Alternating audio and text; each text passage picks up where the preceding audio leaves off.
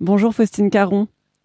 Bonjour Léopoldine. Vous êtes la présidente de l'association Nour et vous proposez des cours de yoga à Paris et aussi en ligne.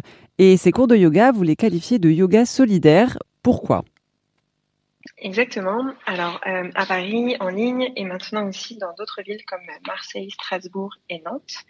Et on appelle nos cours de yoga des cours de yoga solidaires parce qu'ils sont gratuits pour les personnes en situation de précarité et sur prix libre pour le grand public.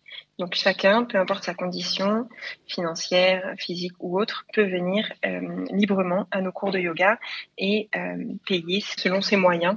Et, euh, et, au niveau voilà de, de, ces cours qui seraient dispensés à des personnes en situation bah, de précarité, qu'est-ce que vous pensez que ça peut leur apporter le yoga?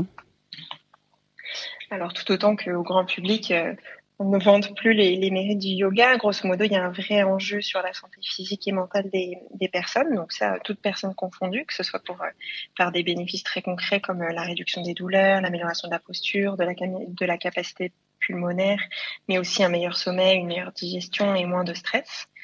Et au-delà de ces, bienfaits qu'on retrouve à peu près euh, partout, pour le, les publics qui sont dits en situation de précarité, L'intérêt, c'est que c'est souvent des publics qui sont relativement euh, éloignés des activités physiques pour des questions sociales, culturelles, financières ou autres.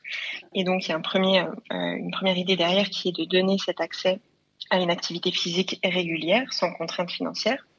Mais il y a aussi euh, souvent des situations de euh, stress liées à des, à des fragilités, en fait, euh, différents types de fragilités. Et donc, le yoga, notre proposition, va avoir un impact particulièrement important sur ces situations de stress que peuvent rencontrer ces publics fragiles. C'était Faustine Caron, la fondatrice de l'association Nour pour Airzone Radio, une association qui propose des cours de yoga gratuitement selon les profils des participants à Paris, à Nantes et à Strasbourg. Plus d'infos sur airzone.fr.